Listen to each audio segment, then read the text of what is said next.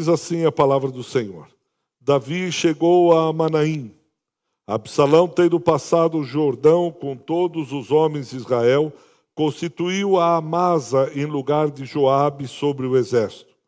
Era Amasa filho de certo homem chamado Itra, o ismaelita, o qual se deitara com Abigail, filho, filha de Naás, e irmã de Zeruía, mãe de Joabe. Israel, pois, e Absalão acamparam-se na terra de Gileade. Tendo Davi chegado a Manaim, Sobi, filho de Naás, de Rabá, dos filhos de Amon, e Maquir, filho de Amiel, e de Lodebar, de Barzilai, o gileadita de Rogelim. Tomaram camas, bacias e vasilhas de barro, trigo, cevada, farinha, grão torrado, favas e leitilhas. Também mel, coalhada, ovelhas e queijos e gado. E os trouxeram a Davi e ao povo que com ele estava para comerem, porque disseram: Esse povo no deserto está faminto, esse povo no deserto está cansado, esse povo no deserto está sedento. Que Deus abençoe a leitura e a explanação da sua palavra. Até alguns anos atrás, tinha um amigo do meu pai, um japonês chamado Sadal. E o Sadal todo ano era eh, rigoroso ele vir visitar minha mãe, mesmo depois do meu pai ter falecido. Ele via rigorosamente todos os natais e trazia uma lembrança, trazia um presente. Minha mãe acho que vai lembrar. O Sadal era religioso. Todo final de ano ele trazia um presente, mesmo depois de meu pai ter falecido. Recentemente, o Sadal parou de visitar meu pai. E uma vez, eu conversando com a minha mãe e perguntando: puxa, o Sadal é impressionante. Ele vem aqui, a senhora não visita, a senhora não liga, a senhora não fala com ele, mas lá, lá para o dia 24, ele bate na porta, toca a campainha, e traz uma lembrança. Minha mãe serve um café e ele vai embora. E minha mãe disse aqui é muitos anos atrás, mas muitos anos atrás mesmo, o seu pai ah, arrumou, ajeitou uma linha, ele trabalhava com ônibus, tinha poucos ônibus, e o seu pai conseguiu com que ele entrasse numa linha que ele desejava. Seu pai acionou alguns amigos, foi atrás e ele conseguiu, ajudou muito nessa linha, nesse, na locação desse ônibus que ele tanto precisava. E aquele homem, num gesto de gratidão, mesmo depois de meu pai ter falecido, como eu já disse, ele vinha todos os anos, era a maneira dele agradecer por aquilo que meu pai fez um dia por ele, há décadas atrás ele ainda manifestava gratidão.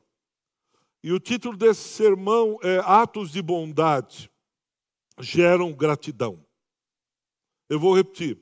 Atos de bondade geram gratidão. Eu queria falar um pouco de Barzilai. O contexto que nós lemos, você precisa entender. Se você não estiver muito familiarizado com o texto, você diz: quem é Barzilai? É, por que, que Davi está fugindo? Por que, que Davi se encontra no deserto de Manaim? Por que Barzilai ajuda Davi? E você vai ficar meio perdido. Para entender um pouco, você precisa voltar a alguns capítulos, especialmente o capítulo de número 13. O capítulo de número 13 do segundo livro de Samuel vai falar que Absalão, terceiro filho de Davi, Absalão, ele é irmão de Tamar. E o seu irmão, meio-irmão Aminon, havia abusado da sua irmã, Tamar. E depois desse abuso, dessa violência, porque é, Aminon se engraçou, se apaixonou por Tamar. E ao invés de ir pedir ao rei, ao invés de todos os trâmites de cortejo. Joabe, o seu amigo lhe diz: Olha, por que você não faz o seguinte? Diz para Tamar que você não está bem e pede para que ele venha até a sua casa, até ela venha até a sua casa, fazer uma comida gostosa para que você possa se restabelecer. E quando Tamar vai, ele não sai junto com os outros homens, mas ele volta, e quando ele vai, ele abusa da sua irmã. E Davi não fala nada. Davi, que é o pai, Davi, que é o rei, que poderia fazer alguma coisa, ele não faz absolutamente nada. Aquilo entra no coração de Absalão. E diz: Como é que meu pai, o rei, não faz absolutamente nada, vendo tudo o que aconteceu? E aí Absalão, depois de três anos, decide fazer justiça própria. Lavar a honra da irmã com o sangue. E ele levanta a espada, chama Aminon para tosear ovelhas, sair e mata o seu irmão. Davi, quando sabe disso, fica horrorizado e antes que ele pudesse fazer alguma coisa, é, Absalão foge e fica por dois anos distante da casa de seu pai. Fica como um fugitivo. Joabe, ao saber disso, já estamos entrando no capítulo 14, 15. Joabe, ao saber disso, bola um plano para que houvesse uma reconciliação entre Davi e o seu filho Absalão. E Joabe trama, depois vocês podem ler com calma, ele conversa com uma mulher que chega até Davi, conta uma história, Davi diz assim, assim, até que Davi cai em si e diz, ah, foi Joabe que está por trás disso. A mulher diz, sim, porque o seu filho está distante como um fugitivo e você não o traz de volta. E aí Davi diz: mande chamar Absalão de volta. E Absalão volta. Mas por incrível que pareça, Abs é, Davi não fala nada. Passam-se os anos e Davi faz como se nada tivesse acontecido. Davi não chama Absalão para conversar. Davi não chama Absalão para pôr as coisas em ordem, dizer, filho, você matou o teu irmão Aminon. Você fugiu. Aí eu mandei agora os conselheiros, os mensageiros chamarem você de volta e você continua não falando nada. Absalão também não fala nada. Diz, pai, a minha irmã sofreu abuso. E o senhor não falou absolutamente nada. O pior, a Minon a despediu como uma prostituta, como uma qualquer. E o senhor também não abriu a boca. Não há diálogo, não se fala nada, tudo para debaixo do tapete, tudo em silêncio. Relacionamentos são difíceis. Relacionamentos desde o Éden, desde o capítulo 4 de Gênesis, Caim e Abel, os relacionamentos eles são complicados. Caim e Abel vão oferecer sacrifício, de Caim não é aceito, de Abel é aceito. E aí Deus fala, mas Caim, se procederes correto, não é certo que a tua oferta será aceita. Mas mais uma vez, eles se calam, eles não tratam, eles não olham no olho e dizem, vamos acertar esse negócio. Porque relacionamentos são complexos. Assim é entre marido e mulher, assim é entre irmãos assim entre pais e filhos, assim entre filhos e pais. Isso ocorre sem que a gente possa entender. Isso ocorre desde Gênesis 3, quando o homem caiu. O homem agora está numa situação de pecado, de afastamento de Deus, de quebra de relacionamento de os relacionamentos são como dois porcos espinhos se beijando com muito cuidado, com muita cautela, porque um espeta o outro. E assim foi o relacionamento desse pai e desse filho. E aí Absalão faz uma coisa terrível. Qual é essa coisa terrível? Presta atenção nisso. Ele fica na porta do palácio. E todos aqueles, porque Davi está correndo, Davi está guerreando, Davi está muito ocupado. O seu filho Absalão faz o quê? Presta atenção nisso. Ele vai para a porta do, do palácio e começa assim: É, o meu pai não está tratando bem, né? É, eu, já uma semana que eu estou esperando uma resposta dele. Há um mês que eu tento marcar um aconselhamento com ele. Ah, mas eu posso te aconselhar. Eu posso te abraçar. Quanto tempo que meu pai não te visita? Ah, já há cinco anos que eu espero a visita do meu pai. Pois pode marcar que amanhã mesmo eu vou estar na sua casa, eu quero visitá-lo, eu quero. E ele começa, a Bíblia diz, a roubar o coração do povo que seu pai governava. Ele está magoado, ele está ferido com seu pai. Ele está indignado com o silêncio de Davi. E ele começa a roubar o coração, o rebanho do seu pai. E ele começa a dizer: está vendo? Se eu estivesse à frente do reino de Israel, você seria atendido.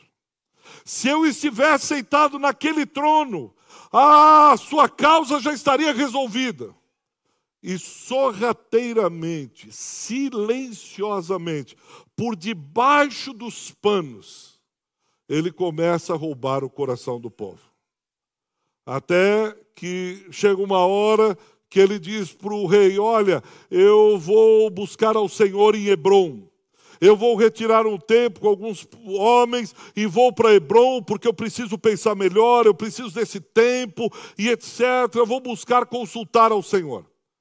E ele reúne os homens e diz: Quando vocês escutarem as trombetas, quando as trombetas tocarem, vocês começam, comecem a dizer: Absalão é o nosso rei, Absalão é o nosso rei, Absalão é o nosso rei. E nós tomamos todo o reino de meu pai.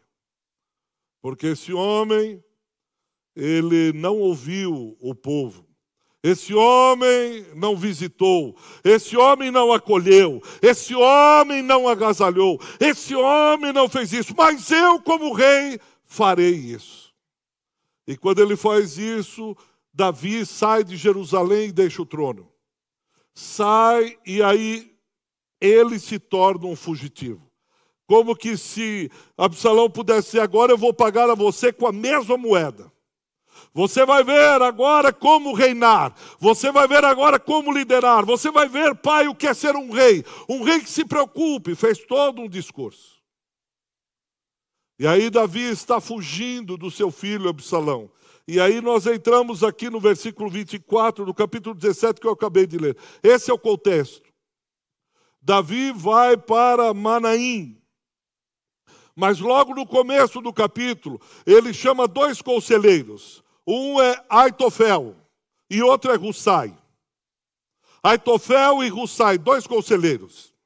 E impressionante, porque quando ele começa lá no versículo 1 a se aconselhar com Aitofel, Aitofel era o conselheiro de Davi. Por favor, veja na sua Bíblia, capítulo 16, versículo de número 23.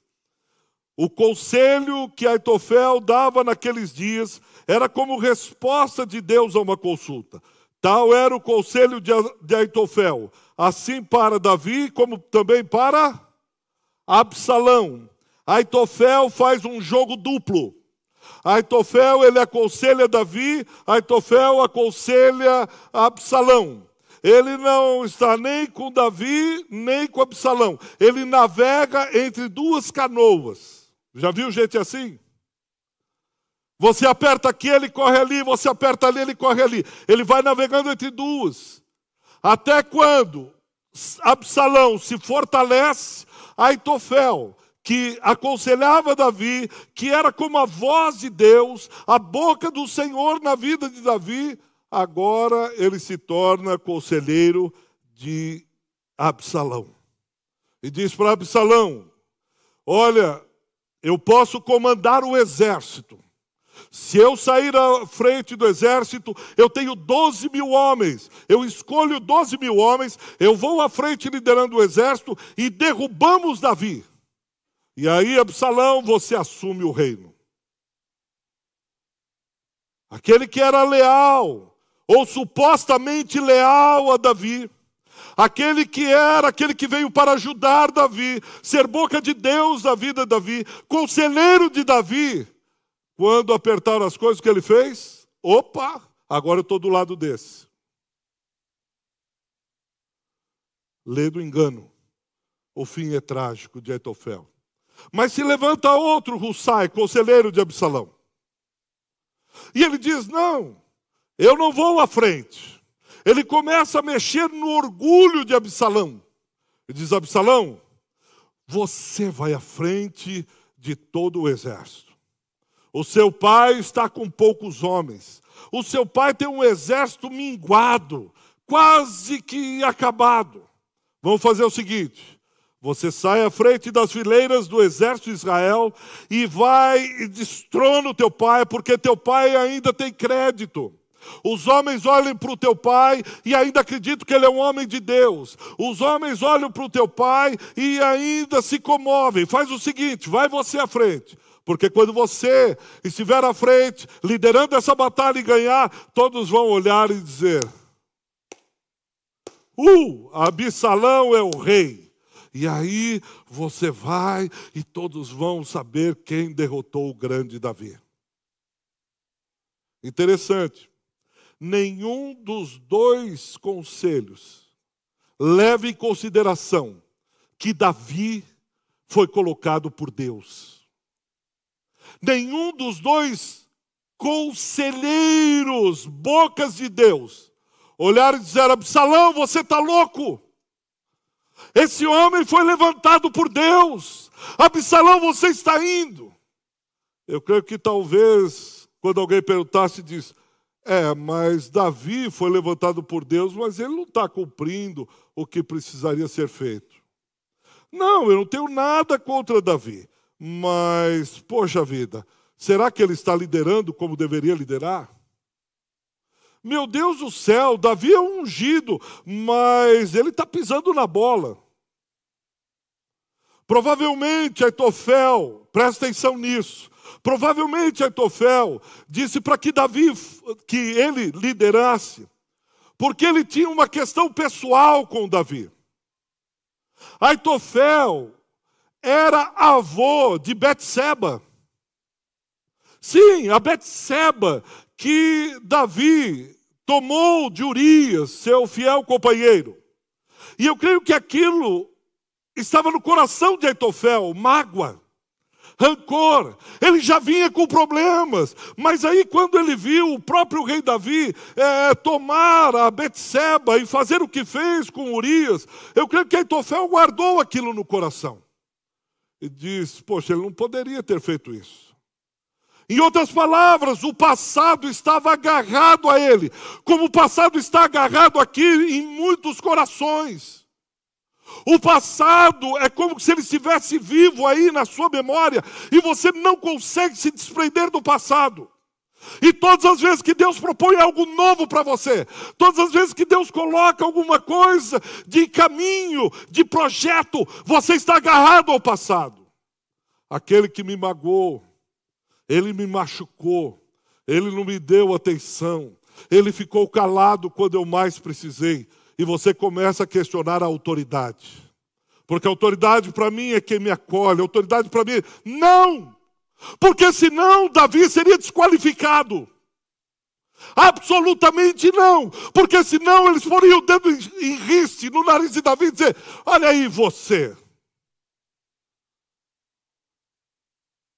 Nenhum desses conselheiros disse: Esse homem é homem de Deus. Pelo contrário, nos ajuntemos e destruamos. Um era pessoal. Aitofel disse: Ele já fez isso com a minha neta. Um homem desse é desqualificado para o serviço. E só há um jeito. Ele não será mais o rei de Israel. Absalão, estamos juntos com você porque havia rebelião no coração deles. Havia mágoa, havia ressentimento. O passado se lhes apegou. Enquanto isso, Rosai olhava para si e diz: Deixa eu jogar com os sentimentos do rei. Meu irmão, qual a lição que a gente tira disso? Com quem você tem se aconselhado? Quem tem seu, sido seu conselheiro? TikTok? Instagram, Facebook, a vizinha, o chefe. Quem é que tem aconselhado você? A palavra de Deus? A universidade? Os professores? Eu não estou dizendo que eles não tenham nada de bom para contribuir com você, que a sua vizinha, a sua amiga não tenha nada, eu não estou dizendo isso. Eu só estou dizendo quem é boca de Deus na sua vida. Quem é orientação para você?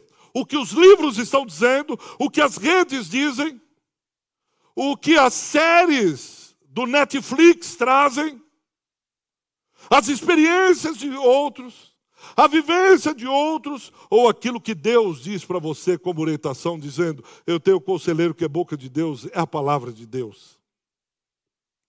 É o meu líder espiritual, é o meu guia espiritual. Nenhum dos dois conselheiros foram leais com o rei. Nenhum dos dois conselheiros foram boca de Deus, pelo contrário. Davi ora para que Deus confunda o conselho de Aitofel. E o conselho de Aitofel foi como loucura. Veja no capítulo 15, versículo 31. Veja a oração de Davi. Lembre-se, eu preciso marcar isso para você. O Davi estava quieto, varreu sujeira embaixo do tapete. Ele não fez muitas coisas que deveria ter feito. Ele se calou quando ele precisava socorrer. Ele precisava ter feito um monte de coisa. Mas veja o capítulo 15, versículo 31. Olha o que ele ora. Olha o que ele pede a Deus. E esse homem, esse líder, com todos esses problemas, ele é ouvido, porque o conselho de Aitofel se tornou loucura. E vocês vão ver no próximo capítulo que Absalão ele sai numa mula e no meio da floresta de Hebron e aí os, o cabelo dele fica preso e ele morre pela espada de Joabe. O fim dele é a morte. O fim dele é o, o mais trágico possível. Ele seria o herdeiro haveria possibilidade de ele herdar o trono. Mas de alguma maneira sobe ao coração dele algo que não poderia subir. Vem ao coração dele. E aí encontramos Davi agora fugitivo. Encontramos Davi agora no deserto de Manaim. Poucos homens. E talvez nessa manhã alguns estejam assim no deserto de Manaim. Você diz: olha, poucos são os conselheiros ou amigos leais que sobraram. Poucos são os que estão ombro a ombro comigo nessa briga. Poucos são aqueles que olharam vindo o jovem Absalão e titubearam e diz: Davi, você já foi um grande rei, mas agora o teu filho vem com a força total, vamos para cima. Talvez alguns estejam como no deserto de Manaí, lá no seu trabalho, no meio da sua família, gente amada, gente querida, que de alguma maneira deixou a lealdade de lado. Talvez alguns aqui estejam nesse deserto do silêncio das autoridades. Você não ouve, ninguém fala, ninguém aconselha. E você, o ímpeto, o desejo, aquilo que sobe é como Absalão justiça pelas próprias mãos. Vamos para cima, vamos acabar, vamos lutar. E Deus está dizendo: não é esse o caminho. Pois bem, eu vou me aconselhar com Aitofel, com Uzai, não me impacta, choca, mexe comigo esse texto, que nenhum desses conselheiros que eram boca de Deus puseram o dedo e disse: Você está louco, Absalão. Davi um homem de Deus, não faça isso, isso é loucura em Israel. O fim disso é a morte. Quantos filhos se insurgem contra os pais, ouvindo conselhos de Aitofel e de Husai para ir contra a autoridade que Deus estabeleceu e empinam seus narizes, e como Absalão, no silêncio, rouba o coração daqueles que eram leais ao rei. Na calada da noite, como uma serpente venenosa, ouvindo conselho de serpentes, se insurgem contra aquele homem que Deus pôs. Eu sei que há pessoas aqui que estão nesse deserto como Davi. Sofrendo, passando por um momento onde parece que o silêncio. Viu gente ser abusada, viu o rei não tomar justiça nas mãos e a coisa rolando. Não se esqueça, Deus sempre levantará um Barzilai na vida dos Davis que combatem fiel e lealmente ao Senhor, ainda que tenham errado. Deus sempre levantará Barzilai, Barzilai, Barzilai, filho do ferro, ou criado como um ferro. Barzilai, aquele homem que num período difícil de Davi, lá no versículo de número 28, 27, ele se levanta. E ele enxerga a necessidade de Davi. Olha para mim só um minuto. Quem que é Davi? Não é nem sombra de quem ele era, do grande rei sentado no trono de Israel. Davi está cansado, Davi está exausto, poucos homens lhe são leais. Doze mil homens de Absalão exterminariam aquele exército.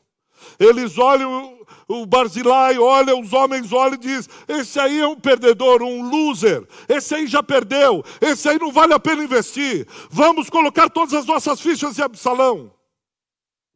Mas Barzilai, o filho do ferro, mas o coração de barro, ele olha e diz: Eu vou ajudar, eu vou ter um ato de bondade com esse homem. Eu vou dar de comer, eu vou dar de beber, eu vou dar cama para eles. O final do 29 diz: Esse povo no deserto está faminto. Esse povo no deserto está cansado. Esse povo no deserto está sedento. Rapaz, por que você vai gastar vela boa com um defunto ruim? Você vai investir nesse povo. Há pessoas aqui que estão no deserto. E você está olhando e dizendo, Deus, mas eu estou sozinho. Eu estou num deserto árido no meio da minha família. Eu estou num deserto árido no meio do meu trabalho. Estou num deserto árido dentro do meu coração. O meu coração está sedento eu não vejo oásis, eu não vejo saída. Eu estou seco, deu tudo errado. Eu perdi meu filho, eu perdi profissão, eu perdi casamento, eu perdi sei lá o que, eu perdi ministério. Lembre-se, Deus sempre levantará os seus filhos de ferro, Deus sempre levantará Barzilai, até que seja para o rei Davi, o todo-poderoso Davi. Deus levantará homens que lhe darão água, pois você está sedento, lhe darão uma cama, porque você está arrebentada, exausta e cansada. Ele não deixará você morrer no deserto. Davi, você continua sendo o meu ungido. Davi, você continua sendo o meu escolhido. Eu te levantei. Davi, você se lembra quando você estava pastoreando as ovelhas do seu pai? E aí eu mandei Samuel com um chifre, azeite, para ungir a sua cabeça, porque você foi o meu escolhido para ser o próximo rei de Israel.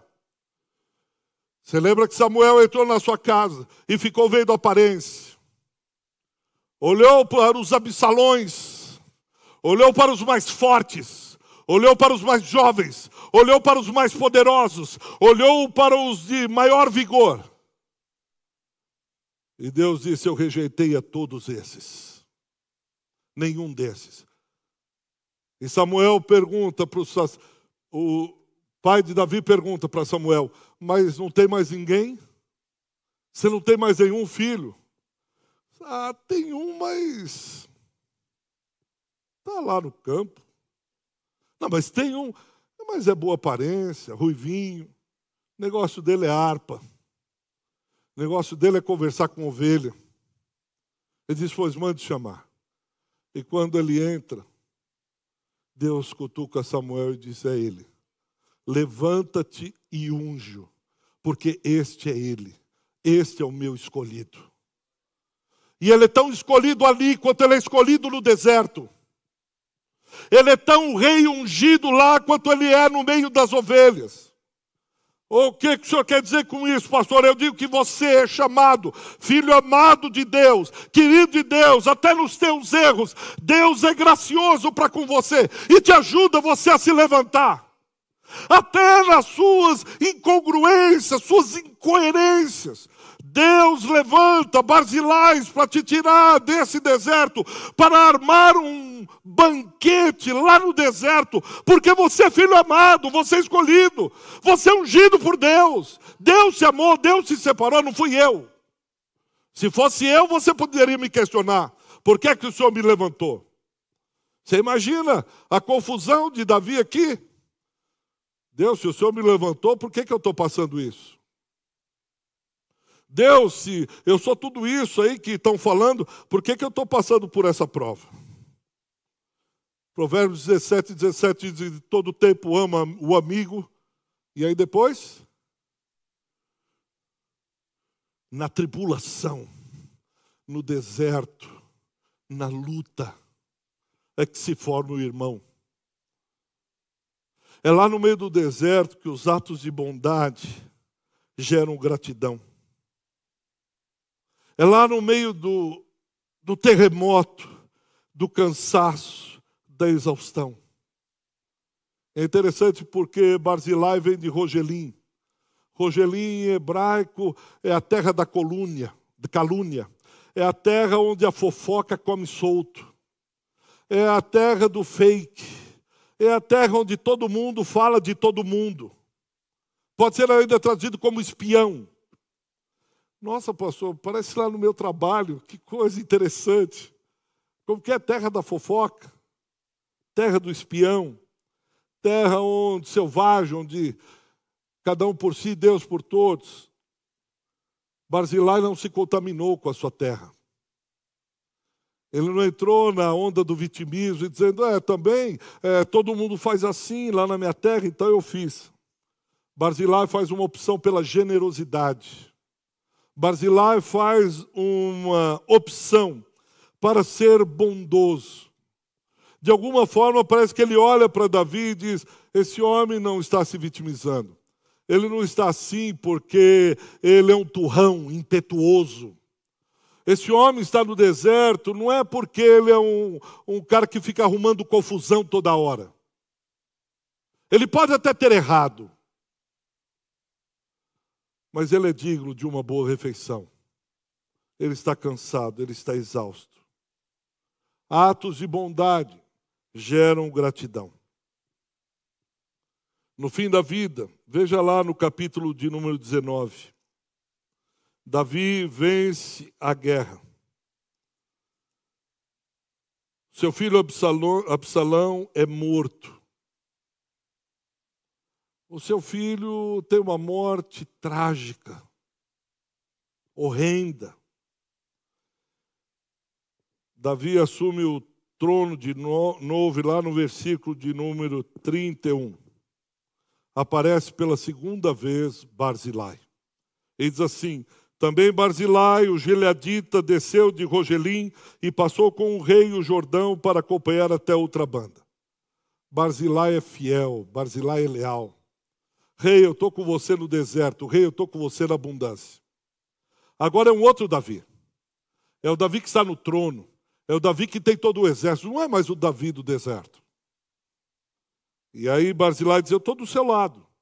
Mas Barzilai, versículo 32, muito velho, da idade de 80 anos, ele sustentará o rei quando esse estava em Manaim, porque era um homem rico. Disse o rei a Barzilai: Vem tu comigo e te sustentarei em Jerusalém. Olha que coisa legal. Eu falei, atos de bondade geram gratidão. Barzilai está cheio de. É, Davi está cheio de gratidão por Barzilai. E diz: Barzilai, você já está quase acabando a vida. 80 anos. Já está velho. Pois bem, vem comigo para Jerusalém. Vem comigo para o palácio. Eu fiquei pensando, Barzilai é assim, é, tarda, mas não falha. Cutuca a mulher e diz: Está vendo como vale a pena investir? Ninguém dava nada para esse menino, mas eu vejo lá na frente. Eu sou filho de Turquinho, eu já era melhor do que ter investido na poupança. Agora é a hora de eu gozar, de eu nadar na prosperidade. Agora eu vou para o palácio. Agora eu ficarei ao lado do rei e ele toda hora irá apontar para mim dizendo: Olha, foi esse que me salvou. As pessoas virão me dar. Você que é o Barzilai? Você que ajudou Davi? E ele esfregando as mãos e disse: É, valeu a pena investir. Mas Barzilai é impressionante. Ele olha e diz: Rei, agradeço, eu entendo a sua gratidão por mim, mas eu prefiro ficar aqui. Talvez Quimã ou Quilã seu filho, leve ele se o senhor assim desejar. Faça assim com ele, mas não foi por isso que eu te ajudei. Eu nunca pensei em nada em troca.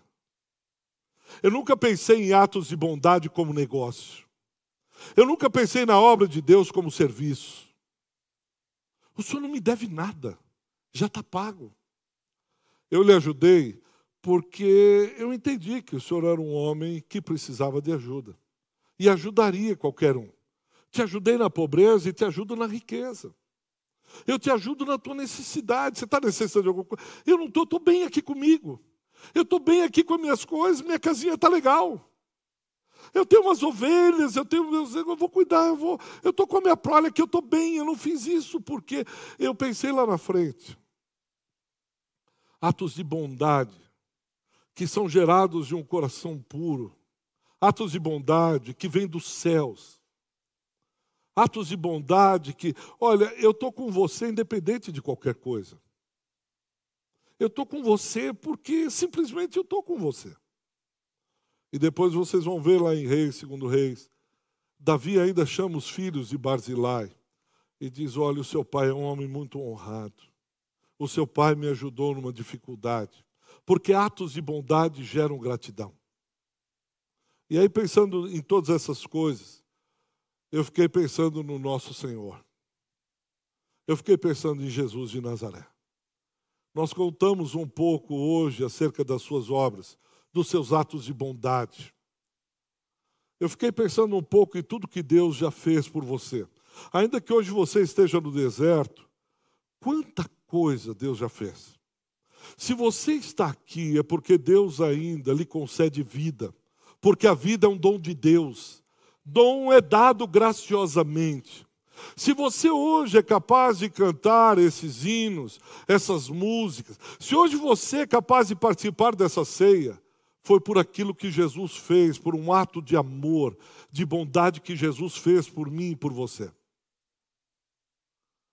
Se nós estamos vivos, se nós existimos, ainda que você tenha passado pelo silêncio do rei, ainda que você tenha passado por vales profundos, ainda que você tenha passado por tudo que você passou e está ainda no deserto, lembre-se dos atos de bondade, dos atos de bondade de nosso Senhor Jesus Cristo. Nós vamos ceiar, é por causa dele. Nós estamos aqui por causa dele. E como Barzilai, Senhor, nós não estamos nesse negócio porque estamos negociando com o Senhor. Nós estamos aqui porque realmente amamos, como Barzilai. Servimos ao Senhor, adoramos ao Senhor. Por tudo que o Senhor fez é verdade, mas acima de tudo por quem tu és, pelo teu caráter, o teu amor nos constrangeu. O teu amor nos chamou como não servi-lo? Como não ter atos de bondade para com o próximo quando eu fui alvo de amor dele? Como eu não posso servir ao meu próximo? Como eu não posso ter atos de bondade com o outro, servindo em ministérios, liderando confrarias, é, abençoando pessoas lá no trabalho, abençoando as crianças, sendo uma professora na diaconia, lá fora ajudando pessoas, no meio da família, onde for? Como eu posso me dar ao luxo de não realizar atos de bondade, perdoando pessoas, amando pessoas e servindo pessoas? Se o Senhor fez isso comigo. Seria impossível. Porque atos de bondade geram gratidão. Como eu comecei falando com meu pai. Até pouco tempo atrás, o Sadal vinha e trazia uma lembrança. era como um memorial de gratidão, um altar que todos os anos ele celebrava dizendo: Isso aqui é o memorial de gratidão por tudo o que o seu pai fez por mim. E hoje eu quero estabelecer, erigir, construir um altar, uma memória de gratidão. Pela vida da nossa pastora Guaraci, por tudo que ela fez. E hoje nós lembramos dela com memória, com gratidão. Sendo obrigado, minha irmã. Em breve nós nos encontraremos. É só um breve adeus. É só um até logo. Porque breve nós estaremos juntos com você. Porque tudo aquilo que você nos serviu, tudo aquilo que você nos abençoou, nós somos, somos gratos, imensamente gratos, porque nós entendemos que Deus a usou para nos abençoar, abençoar essa comunidade. E hoje nós erigimos um altar de gratidão. A memória dessa irmã que tanto abençoou essa comunidade. E eu quero encorajar a você a ser um barzilai na vida. Seja do homem que está lá no deserto, seja do homem que está lá no palácio.